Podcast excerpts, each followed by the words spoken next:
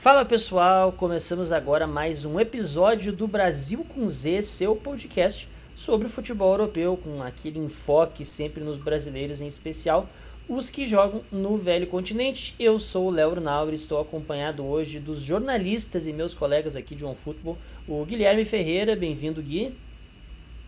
Fala Léo, fala Esbarda, prazer enorme estar participando mais uma vez e o Felipe Esbardella, o nosso Esbarda. Esbarda, seja bem-vindo ao Brasil com Z.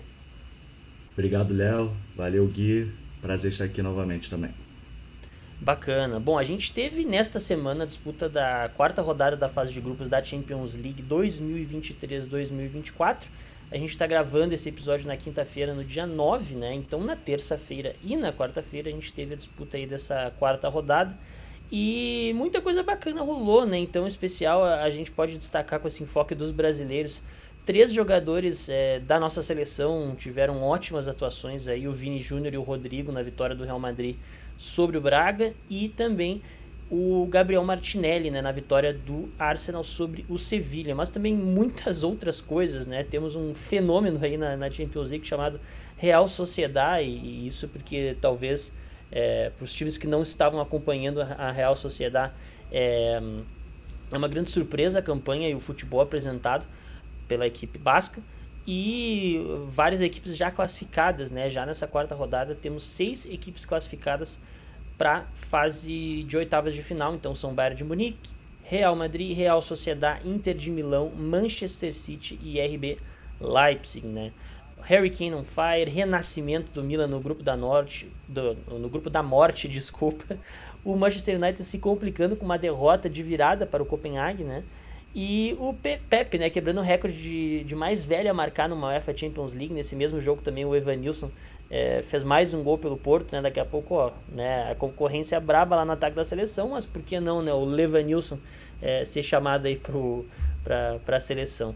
E, enfim, né, eu até estava conversando com os meninos aí pra gente combinar como seria melhor da gente organizar essa, todo essa, esse nosso papo. E acho que vamos fazer um, um, um passar é, do grupo A ao H por ordem alfabética mesmo. É, começando então por o grupo A, que é o grupo de Bayern de Munique, Copenhague, Galatasaray e Manchester United, um grupo com um, uma grande surpresa, né, que é o fato do Copenhague estar em segundo lugar com 4 pontos. O Galatasaray terceiro está com 4, o Manchester United com 3. Todo mundo ainda com chance de classificar, mas quem está sobrando nesse grupo aí é o Bayern de Munique 100% com 12 pontos na liderança. E já que a gente está falando de Bayern de Munique, a gente tem um especialista em futebol alemão aqui. Gui, é, Bayern de Munique criticado muitas vezes por, por, sua, né, por sua torcida, que é muito exigente, como sempre, né? É, muitos querendo a cabeça do Tuchel, saindo notícias aí de que o elenco não está muito feliz com, com o técnico alemão, até depois da desclassificação na Copa da Alemanha, né? Dá um panorama aí do que foi o jogo do Bayern de Munique, a vitória sobre o Galatasaray 2 a 1 é, na quarta-feira, né? Dois gols do Harry Kane. Fala pra gente aí tudo o que tá rolando com o Bayern de Munique. Uma vitória difícil do Bayern de Munique, assim como já tinha acontecido na Turquia, o Galatasaray impôs muitas dificuldades e os gols só saíram no segundo tempo. E foi impressionante ver também a invasão turca na Allianz Arena, muito mais torcedores visitantes do que a gente está acostumado a ver. Até mesmo no gol do Galatasaray ficou bem nítido isso, várias pessoas atrás do gol, um espaço onde costumam ter só torcedores do Bayern de Munique comemorando, ou seja, muitos turcos ou descendentes de turcos apoiando o Galatasaray lá na Allianz Arena. E foi uma semana maluca para o Bayern de Munique, né? Eliminação da Copa da Alemanha contra um time de terceira divisão, o Saarbrücken. E aí, quando você pensa que o time pode ficar desestabilizado, entrar num momento ruim, vai lá e aplica 4 a 0 no Borussia Dortmund no Der Klassiker, numa atuação assim, a melhor do Bayern de Munique na temporada, provavelmente a melhor do Bayern de Munique sob o comando do Thomas Tuchel. E dá para dizer que apesar do Bayern de Munique estar tá abaixo do que poderia, dá para pensar que o Bayern de Munique poderia sim é, evoluir. O Bayern de Munique estava numa crescente na temporada e demonstrou isso no jogo contra o Borussia Dortmund. E essa vitória contra o Galatasaray acho que só confirma que aquela eliminação na Copa da Alemanha contra o Saarbrücken foi só um ponto fora da curva nesse caminho crescente do Bayern de Munique. Acho que ainda não está no nível máximo que essa equipe pode atingir, mas Thomas Tuchel está conseguindo levar o Bayern de Munique a, a, um bom caminho, na minha opinião. E o Harry Kane faz espetacular. ele entrou em campo em três dos últimos quatro jogos do Bayern de Munique. Nesses três jogos, marcou oito gols. O único jogo em que ele não atuou foi pela Copa da Alemanha contra o Saarbrücken. Resultado, eliminação do Bayern. Bacana, bacana. E esse, além desse jogo entre Bayern de Munique e Galatasaray, tivemos então a derrota do Manchester United para o Copenhague, né? O Copenhague jogando em casa. É, o Manchester United é, teve o Rashford expulso ainda no primeiro tempo, depois de um, um pisão acidental, mas que de fato foi um pisão, né? É, muita gente questionou essa expulsão aí, decisão do VAR. E o United, por conta disso, acabou tomando uma virada aí nos minutos finais de partida e se complicou. Olha, é, do jeito que está o United, acho que os torcedores estão preocupados até por uma possível vaga na, na Europa League direta, né? É, mas enfim, né? Eu queria do, do, dos times ingleses queria dar mais atenção, na verdade, para o Arsenal. Primeiro porque é, eu acho que tem jogado muito bem nessa Champions League, né? Venceu, né? É, o Sevilla é, dessa vez jogando em casa por 2 a 0 e segundo, porque a gente tem aqui é, a presença do Esbardella, que é um entusiasta, um torcedor do Arsenal. Uhum. É, então, a Esbarda, queria a tua análise sobre o Arsenal, né, que está no grupo B, até para a gente já passando para o grupo B, é, é, sobre essa vitória sobre o Sevilha. Com a vitória, o Arsenal foi a nove pontos na liderança desse grupo e tá com a vaga praticamente na mão, né? Isso porque em segundo lugar está o PSV com 5, o Lens com 5 também, na terceira, né? A, a, que tem pior saldo que o PSV, e em quarto lugar o Sevilha. Enfim, Sbarda, fala pra gente sobre essa vitória do Arsenal, que representa uma possível classificação aí para as oitavas de final para a equipe do Arteta. Então, o Arsenal teve uma atuação muito boa ontem ele tá sabendo usar o estádio, né, o Emirates Stadium, quando ele joga em casa, ele é realmente muito forte. E a atuação de ontem foi assim, foi muito foi poderosa, cara, foi poderosa. O Arsenal jogou muito bem contra o Sevilha, o Saka tava on fire, o Gabriel Martinelli espetacular. Nossa, ele deu muito trabalho para a zaga do Sevilha, muito mesmo. E isso tudo sem o Gabriel Jesus, né? E aí o Arteta tá conseguindo demonstrar que ele tem é, ferramentas para superar as inúmeras lesões que o Arsenal vem sofrendo né, nessa temporada. E colocou ali o Trossard, colocou também o Havertz, o, o Odegaard não jogou. E ainda assim a atuação do Arsenal foi uma das melhores dessa rodada da Champions League. E é isso, uma atuação muito boa. O Trossard fez um dos gols, fez o primeiro com assistência do Saka. Aí o Saka vai lá e faz o segundo, um golaço, assim, de tirar o chapéu. Então foi uma vitória de alívio também, né? Porque tinha perdido para o Lance, aí a torcida já fica daquele jeito meio que, será que vai se atrapalhar? Né? Porque isso aí acaba atrapalhando também as outras competições, né? O Arsenal acabou já sendo eliminado da Copa da Liga Inglesa e perdeu na Premier League recentemente contra o Newcastle, né? Um jogo bem polêmico, inclusive. Mas essa vitória foi importante, né? Para voltar a dar moral e a pontuação né, você abrir, né? São quatro pontos de vantagem já para o segundo colocado, com dois jogos por acontecer. Então, é, como você falou, o Arsenal deu uma bela encaminhada aí nessa classificação. Bom, eu queria colocar o Gui nessa conversa, mas diante de um panorama um pouco diferente, que é o seguinte, fazer uma provocação ao Gui. É, o Esbara estava comentando uhum. que o Martinelli fez uma grande partida, né? E ele vem jogando muito bem essa temporada, vem numa crescente muito grande. É, mas é um cara que não recebeu muitas chances na seleção, né? Ele joga na mesma posição do Vinícius Júnior e do Neymar também, né? De certa forma, o que dificulta um pouco é, a, é, o Martinelli ter essas chances na seleção. Mas o, o Vini Júnior também não tem ido muito bem na seleção brasileira, né? Vai muito bem no Real Madrid, mas ainda né, com a camisa do Brasil não, não, não entusiasmou muito. É, Gui, tu acha que seria de bom tom né, o Martinelli ser testado como titular nessa seleção brasileira nesses dois próximos jogos pelas eliminatórias que a gente vai ter na data FIFA agora é, e deixar o Vini Júnior no banco? Ah, eu acho que ainda cabe insistir um pouco mais com o Vinícius Júnior. Não acho que o Vinícius Júnior tá ali entre os melhores do mundo na eleição da Bola de Ouro à toa. É porque ele fez uma baita temporada passada. As últimas temporadas do Vinícius Júnior foram fantásticas. E acho que ele ainda tá na frente do Martinelli na fila para uma vaga na posição de titular. Mas cabe o teste, sim, eventualmente, em algum momento do, dos jogos contra a Colômbia ou a Argentina. Acho que cabe fazer um teste com o Martinelli também. Porque o próprio Martinelli também tem tido grande destaque no Arsenal, numa liga dificílima como a Premier League, num time que tem competido lá no alto. Acho válido sim testar o Martinelli. É uma dúvida boa para a cabeça do Fernando Diniz e talvez do Carlo Ancelotti. E Léo e Gui, uma, uma coisinha rapidinho só sobre o Gabriel Martinelli, que muita gente é, reclamou que ele não foi convocado na, na segunda lista do Diniz, né? Essa atual é a terceira. E ele não foi convocado na segunda porque ele estava machucado. Muita gente esquece isso, eu vejo muitos comentários né, em, em vários lugares, né, né? Ele, ele estava machucado. Ele estava machucado, ele estava machucado. Então por isso que ele não foi convocado. Então acho que ele não estava fora dos planos. Mas de fato, quando ele foi convocado, ele teve pouquíssimos minutos. E aquele jogo contra o Peru, né? Acho que foi contra o Peru. Ele entra no fim, né? Tava 0 a 0 um jogo difícil. Ele tem poucos minutos e ele faz a, a jogada que gera o escanteio, que gera o gol da vitória do Brasil. Então, por mais que ele tenha tido poucos minutos, ele mostrou que foi bem. Olha, eu que sou um torcedor do Liverpool, né? Eu acho que ele tem a cara do Jurgen Klopp. Como eu queria ver ele nessa, é, como o substituto do Mané, assim, né? Acho que ele tem a cara do, do futebol do Klopp. É obviamente que é muito difícil que o, que o Arsenal é, enfim, vendesse ele quisesse negociar, né? E o Liverpool também não teria dinheiro para pagar, né? Mas enfim. Bom, já que a gente está falando do Vinícius Júnior para a gente fazer essa ponte, né, do grupo B para o grupo C, que é o grupo do Real Madrid, né? O Real Madrid foi mais um dos times a garantir vaga. É, um grupo que também é, não é que seja para lá o mais difícil, mas um grupo um pouco encardido, né? E o Real Madrid manteve o 100%, né? E se classificou, então, é, o Real Madrid venceu o Braga por 3 a 0 jogo também na quarta-feira. O Vini Júnior fez um gol e deu uma assistência, o Rodrigo também fez um gol e deu uma assistência. É, o, o, outro gol foi marcado pelo Brahim, né? O primeiro gol do jogo. É, também por esse grupo, o Napoli e o Union Berlin empataram em 1 a 1 Então a situação do grupo ficou a seguinte: o Real Madrid com 12 pontos na primeira colocação, já classificado, como eu falei. O Napoli com 7 em segundo, o Braga em terceiro com 3 e o Union Berlin com um pontinho. É, o Napoli também muito perto aí de uma classificação. A grande questão é que a próxima rodada o Napoli visita o, o Real Madrid no Bernabéu, né? Um jogo bastante complicado.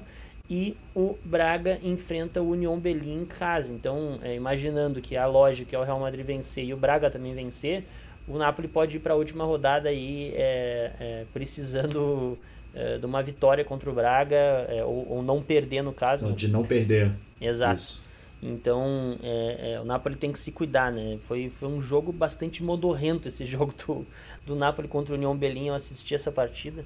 E, mas enfim, né, vamos focar no Real Madrid, que é o fato aí que, que, que o Real, é, principalmente os dois brasileiros, aí, o Vini e o Rodrigo, né, vêm sendo muito criticados essa temporada porque eles não são lá é, atacantes muito goleadores, né? Então, com a ausência do Benzema é, é, e, e, e, por exemplo, no último jogo do Campeonato Espanhol contra o Raio Valecano, é, eles foram muito criticados porque sem o Bellingham parece que o Real Madrid não faz tantos gols, né? O Real Madrid não tem ganhado os jogos por uma diferença muito grande é, de gols. E, eu acho que essa vitória por 3 a 0 aí com o brilho do Vini e também do Rodrigo meio que deu uma aliviada assim na vida desses dois, é, principalmente do Rodrigo, né, que vinha jogando bem, mas perdendo muitos gols. Então, é bacana para os dois brasileiros aí, Gui, o que que tu, que que tu analisa desse jogo Real Madrid Braga pra gente? É, o Real Madrid conseguiu uma vitória tranquila, muito graças aos dois brasileiros e também ao Brahim Dias, né, que entrou no lugar do Jude Bellingham, que foi poupado, entrou basicamente na mesma função do Bellingham e fez um dos gols do jogo. Agora, Vinícius Júnior e Rodrigo dando uma boa resposta, como você resumiu bem, Léo. É, um gol para cada um, também uma assistência para o Rodrigo no primeiro gol é, do Real Madrid na partida. Acho bom para o ânimo deles, para a confiança deles, porque não vem sendo de fato a melhor temporada dos dois. Acredito ainda que a ausência de um cara mais de área, de um Benzema, é, faz muita falta para eles, faz muita diferença para o jogo dos dois, mas é importante que os dois consigam se virar nesse novo Real Madrid, nesse novo estilo de jogo que agora parece, vai, parece que vai ser continuado pelo Ancelotti ao longo da temporada, com os dois brasileiros lá na frente e o Jude Bellingham vindo de trás. Exato, exatamente. Obrigado, Gui. A gente passa agora para o grupo D, é, que é o grupo da Real Sociedade. Real Sociedade liderando esse grupo com 10 pontos. É, a Internacional, a Inter de Milão também com 10 em segundo lugar. Depois temos, é, é, essas duas equipes já estão classificadas de forma antecipada, né? Porque o Salzburg tem três pontos, tem mais duas rodadas, então mesmo que vença os dois jogos, o Salzburg é, não conseguiria a classificação. E, mas o que mais chama a atenção desse grupo é o Benfica, né? Com um, nenhum ponto somado, perdeu todos os jogos, além do Benfica, o Real Antuérpia são as, as únicas duas equipes que ainda não pontuaram nessa Champions League. É, o Benfica sendo uma decepção, né? Até, é, começou a circular lá na Espanha que o Roger Schmidt pode ser demitido do Benfica e que é, é os encarnados aí estariam mirando a contratação de Abel Ferreira, né? Mas a Real Sociedade sendo uma grata surpresa, assim, e, e acho que se classificando em primeiro lugar nesse grupo, é, consegue daqui a pouco até sonhar com, com voos mais altos aí na, na Champions League. O que, que, tu, que, que tu achas, Bada? Olha, ontem a gente estava fazendo esses jogos, que o, o da Real Sociedade foi primeiro, né? A gente, eu, a Champions League está separando meio que seis jogos principais ali no horário nobre e dois antes. Então o Real Sociedade jogou primeiro ontem e Cara, foi um massacre. O placar engana. Quem, olha, barato, quem não assistiu né? o jogo, ficou muito barato, ficou de graça. Quem olha só o placar fala, ah, 3x1 já, já meio que se surpreende, porque é uma Real Sociedade contra o Benfica. Mas, cara, se você quiser pesquisar, vai ver os melhores momentos. Porque assim, a Real Sociedade com 20 minutos estava ganhando de 3 a 0 e com 30 tinha perdido um pênalti e feito dois gols anulados. Então, assim, foram praticamente seis gols, né? Assim, era, era uma. Parecia o Brasil e a Alemanha. Foi absurdo. Só que aí ficou nos 3 a 0 foi pro intervalo. Aí, claro que o time dá aquela relaxada natural, tomou um gol, mas soube controlar, né? As chances do Benfica foram mais em chute de longa distância. E, mas falando sobre o Benfica também, o Benfica me surpreende muito negativamente. Antes da temporada começar, né, na Champions a gente sempre faz aquela matéria especial sobre os nossos palpites. Eu botei o Benfica se não me engano, como líder do grupo. Então eu caí do cavalo aqui total com esse Benfica. Um gol feito, sete sofridos. Também não está voando lá no Campeonato Português, então é uma das surpresas negativas né, nessa temporada aí, sem dúvida nenhuma. Exato. E, enfim, né, eu, eu confesso que eu não tinha acompanhado muito a Real Sociedade, mas é, vi muitos comentários positivos acerca da, das atuações da equipe e para esse jogo inclusive o Cubo né que talvez seja a grande grande estrela aí da, da equipe da Real Sociedade não nem, nem foi tanto destaque né foram outros jogadores uhum. é, mas acho que é uma equipe para a gente ficar de olho também na La Liga é, que pode ser essa surpresa na, na, na Liga dos Campeões é, bom, já que a gente está falando de um clube é, de massacre, de um clube da La Liga, é, o placar mais elástico da rodada foi a vitória do Atlético de Madrid por 6 a 0 sobre o Celtic. Já falando do grupo E, né? O Atlético de Madrid lidera esse grupo com 8 pontos, seguido pela Lazio com 7, que venceu o Feyenoord é, na terça-feira por 1 a 0 Depois o próprio Feyenoord em terceiro com 6 pontos e o Celtic com um pontinho só é, nesse jogo, nessa vitória do Atlético de Madrid sobre o Celtic, tivemos gol brasileiro e um brilho muito grande de dois jogadores, né? Morata e Griezmann. É, Gui, conta um pouco mais pra gente sobre essa partida aí e, e sobre o gol brasileiro, enfim. E, com, e também fala pra gente, seria Griezmann um, um jogador mais subestimado de sua geração? Olha, acho que esse 21 primeiro lugar dele na bola de ouro desse ano, acho que diz alguma coisa sobre isso. Ele merecia uma posição melhor nessa premiação, que é francesa, e acabou não sendo, não ganhando o devido crédito.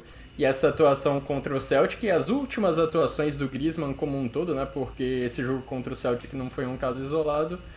Acho que são uma boa resposta a essa 21 primeira posição dele na premiação da France Football mais uma vez sendo o cara desse Atlético de Madrid, que fez seis gols no Celtic, atropelou. E também não é um ponto fora da curva, não vencendo um ponto fora da curva, o Atlético de Madrid fazer vários gols contra os seus adversários. O Atlético tem mais gols que Real Madrid e Barcelona na La Liga nessa temporada. Ainda assim, é só o segundo melhor ataque da competição, fica atrás do Girona de forma inacreditável. É o líder e o melhor ataque do Campeonato Espanhol até o momento. Mas impressionante o que fez o Griezmann, o que fez o Morata, nesse jogo. O Morata agora é o artilheiro da Champions League, ao lado do Højlund, do Manchester United, os dois com cinco gols. E o Griezmann, além de marcar gols, é o cara que cria jogadas, é o pensador desse time do Atlético de Madrid que desde o começo do ano, vale dizer, vem fazendo boas atuações, vem pontuando bem na La Liga e agora lidera o seu grupo na Champions League, o grupo E. Exato, Samuel Olino, que foi o brasileiro que marcou nesse jogo, né? Então mais um cara aí pra gente ficar de olho. E daí a gente passa para o grupo F, que é o grupo do Borussia Dortmund, né? o grupo da morte, e o Dortmund surgindo aí, como sempre, como a equipe mais aleatória do futebol europeu. Porque, enfim, né, fim de semana, o Bayern é, entrando numa crise, tendo sido desclassificado para o time da terceira divisão é, na Copa da Alemanha. Daí pensando, ó, vai jogar em casa contra o Bayern, vai ganhar, vai conseguir um bom resultado, tomar 4 a 0 Daí chega na Champions League, quando a gente pensa que, é, que o Dortmund vai perder, o Dortmund ganha, né? Ganhou do Newcastle por 2 a 0 e está liderando esse grupo da morte. Né? Então o Dortmund com 7 pontos nesse grupo da morte, o, o Paris Saint-Germain com 6 é, em segundo. O Milan, que até então muita gente dando o Milan como carta fora do baralho nesse grupo, está com 5 pontos na terceira posição. E o Newcastle na lanterna com 4 pontos. O Newcastle que também começou bem e está caindo. Então tudo em aberto nesse grupo aí. É, na próxima rodada a gente vai ter o PSG em casa enfrentando o Newcastle e o Milan em casa contra o Borussia Dortmund. Né? Eu ainda acho que nesse grupo aí o Milan se classifica. É, mas enfim, né? temos o Gui aqui, Gui, é, comenta pra gente um pouco sobre essa fase do Borussia Dortmund também, sobre essa partida, essa vitória importante contra o Newcastle.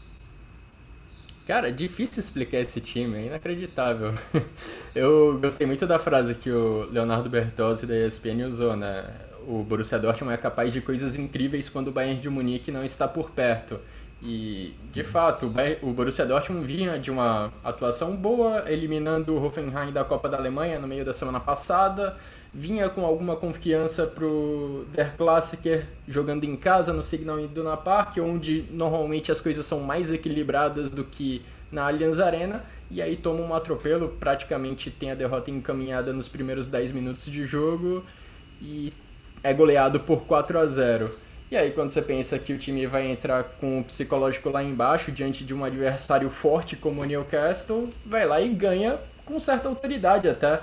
Fez 2 a 0 o Gregor Kobel nem precisou sofrer muito, não teve que fazer muitas defesas, e de repente está na liderança de um grupo que, enfim, o Borussia Dortmund não parecia em nenhum momento dessa temporada que ia chegar nessa altura do campeonato liderando esse grupo da morte, né? Depois, principalmente de ser atropelado pela, pelo PSG no jogo de abertura e de empatar com o Milan em casa na segunda rodada. Então, o grupo da morte acho que está entregando o entretenimento que ele tanto prometia.